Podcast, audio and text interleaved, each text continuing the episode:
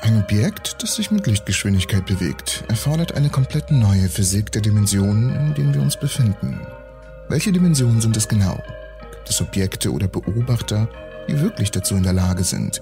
Und wie würde unsere Welt von Beobachtern wahrgenommen werden, die sich in einem Vakuum schneller als das Licht bewegen? Einer neuen Forschung der Universität Warschau und Oxford würde sich eine solche Sichtweise komplett von dem unterscheiden, was uns täglich begegnet. Es gäbe nicht nur spontane Phänomene, die wir uns nicht erklären könnten, sondern auch Teilchen, die mehrere Wege gleichzeitig zurücklegen. Dies stellt uns vor eine Tatsache, die wir erst akzeptieren müssen. Wenn Teilchen mehrere Wege gleichzeitig einnehmen können, ändert das unsere Sicht auf die Dimensionen, die wir schon immer als 3 plus 1 betrachtet haben. Drei Raumdimensionen und eine Zeitdimension. Doch wenn wir Beobachter haben, die eine Bewegung schneller als Licht besitzen, verändert dies das Konzept der Zeit auf eine unglaubliche Art und Weise. Eine superluminale Welt müsste mit drei Zeitdimensionen und einer Raumdimension erklärt werden und in der Sprache der Feldtheorie beschrieben werden. Eine neue Forschung stellt fest, dass das Vorhandensein solcher superluminaler Beobachter zu keinem Problem der Physik führt. Außerdem ist es durchaus möglich, dass solche Beobachterobjekte tatsächlich existieren.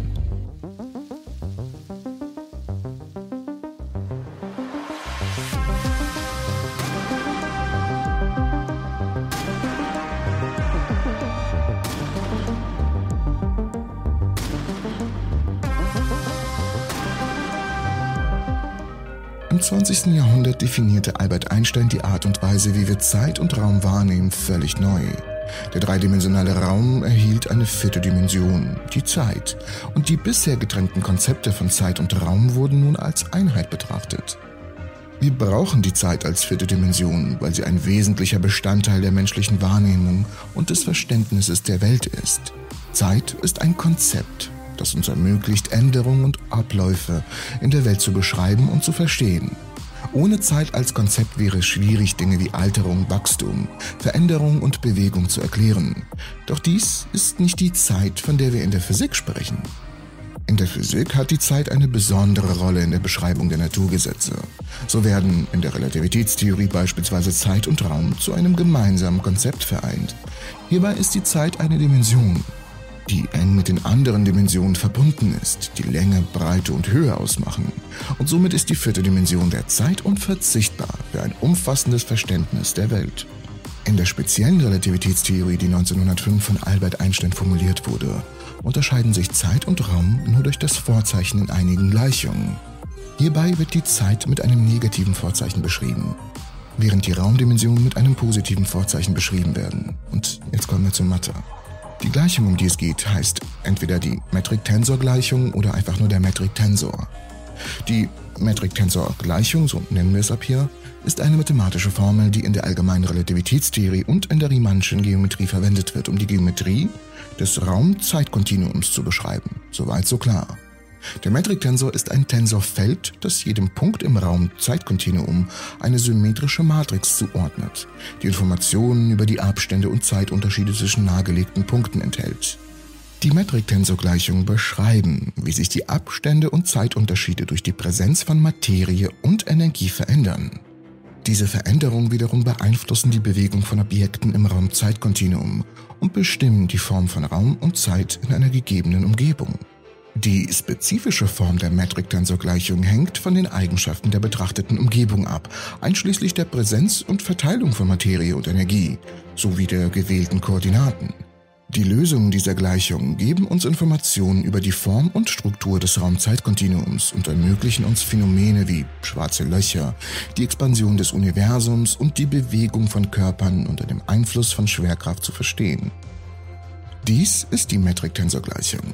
Das G steht für das Metric-Tensorfeld, C für die Lichtgeschwindigkeit und dt, dx, dy und dz die Veränderung der Zeit und der Raumdimension. Dieses negativ-positive Vorzeichen für Zeit und Raum hat bedeutende Auswirkungen auf die Phänomene, die in der speziellen Relativitätstheorie beschrieben werden, einschließlich Zeitdilatation und Längenkontraktion. Einstein stützte seine spezielle Relativitätstheorie auf zwei Annahmen, Galileis Relativitätsprinzip und die Konstanz der Lichtgeschwindigkeit.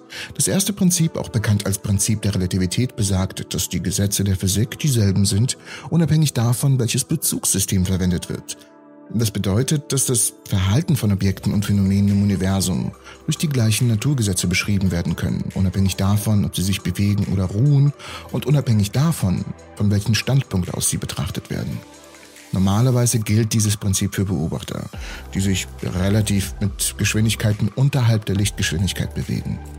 Es gibt jedoch keinen Grund, warum Beobachter, die sich in Bezug auf das Prinzip mit Geschwindigkeiten größer als Lichtgeschwindigkeit bewegen, nicht auch unter dieses Prinzip fallen sollten.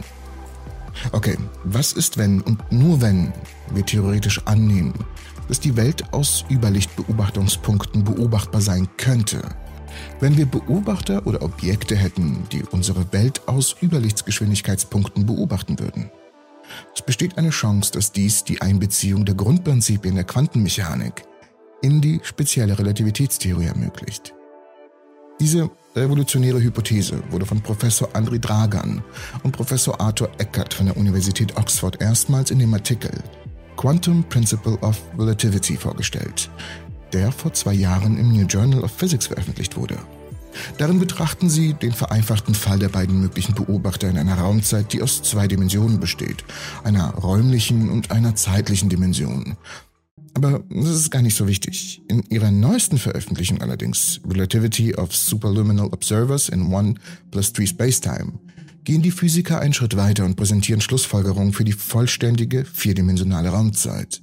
Die Autoren bei der Arbeit gehen von einem Konzept der Raumzeit aus, das unserer physikalischen Realität entspricht, mit drei räumlichen Dimensionen und einer Zeitdimension, so wie wir es kennen und lieben. Aber aus der Sicht des superluminalen Beobachters behält jedoch nur eine Dimension dieser Welt einen räumlichen Charakter, nämlich diejenige, entlang derer sich die Teilchen bewegen können. Die anderen Dimensionen sind Zeitdimensionen. Aus der Sicht eines solchen Beobachters altert das Teilchen unabhängig in jede der drei Zeiten. Aber aus unserer Perspektive sieht es aus wie eine gleichzeitige Bewegung in alle Richtungen des Raums. Das heißt, die Ausbreitung einer quantenmechanischen Kugelwelle, die mit einem Teilchen verbunden ist. Lasst mich das kurz zusammenfassen. Die Propagation einer quantenmechanischen kugelförmigen Welle bezieht sich auf die Ausbreitung einer Wellenfront, die mit einem Teilchen assoziiert ist. Dies klingt komplizierter als es ist. In der Quantenmechanik beschreiben Welle-Teilchen-Dualitäten die Art und Weise, wie Teilchen sich auch als Wellen verhalten können und umgekehrt. Eine kugelförmige Welle ist eine spezielle Art von Wellenform, die von einem Teilchen ausgeht und sich in alle Richtungen ausbreitet. Wie die Forscher erläutern, steht dies im Einklang mit dem bereits im 18. Jahrhundert formulierten Heikschen Prinzip, wonach jeder Punkt, der eine Welle erreicht, zu einer Quelle einer neuen Kugelwelle wird. Es beschreibt, wie sich Wellen ausbreiten. Es besagt, dass jeder Punkt einer ausbreitenden Welle eine neue kugelförmige Welle ausstrahlt, die mit der ursprünglichen Welle zusammenwächst und zu einer neuen, komplexeren Wellenfront führt. Dieses Prinzip galt zunächst für die Lichtgeschwindigkeit, wurde aber durch die Quantenmechanik für alle anderen Formen der Materie ausgedehnt. Wie die Autoren der Veröffentlichung zeigen, erfordert die Einbeziehung superluminaler Beobachter in die Beschreibung eine neue Definition von Geschwindigkeiten und Kinematik. Diese neue Definition bewahrt Einsteins Postulat der Konstanz der Lichtgeschwindigkeit im Vakuum auch für superluminale Beobachter. Und natürlich fragt ihr euch jetzt Folgendes. Wie verändert sich nun die Beschreibung unserer Realität, in die wir superluminale Beobachter einführen? Wenn wir superluminale Lösungen in Betracht ziehen, wird die Welt nicht mehr deterministisch. Und die Teilchen, statt eines nach dem anderen, beginnen sich gemäß dem Quantenprinzip der Superposition auf vielen Bahnen gleichzeitig zu bewegen. Für einen superluminalen Beobachter macht das klassische newtonische Punktteilchen keinen Sinn mehr und das Feld wird zu einer einzigen Größe, die zur Beschreibung der physikalischen Welt herangezogen werden kann. Bis vor kurzem wurde allgemein angenommen, dass die Postulate, die der Quantentheorie zugrunde liegen, fundamental sind und nicht von etwas Grundlegenderem abgeleitet werden können. In dieser Arbeit haben die Forscher gezeigt, dass die Begründung der Quantentheorie durch die erweiterte Relativitätstheorie und natürlicherweise auf die 1 plus 3 Raumzeit verallgemeinert werden kann und dass eine solche Erweiterung zu den Schlussfolgerungen der Quantenfeldtheorie führt. Alle Teilchen scheinen also in der erweiterten speziellen Relativitätstheorie Eigenschaften in der erweiterten speziellen Relativitätstheorie zu haben. Funktioniert das auch andersherum? Können wir Teilchen nachweisen, die für superluminale Beobachter normal sind? Das heißt Teilchen, die sich relativ zu uns mit superluminalen Geschwindigkeiten bewegen. Nun, so einfach ist das nicht. Aber dazu mehr in einer anderen Episode. Aber ich würde mich sehr freuen, wenn du das Video hier liken würdest. Das hilft mir mehr, als du denkst. Und falls dir das Video gefallen hat, musst du unbedingt das Video hier anschauen. Da versuche ich mit speziellen Mitteln, uns die Größe des Universums verständlich zu machen.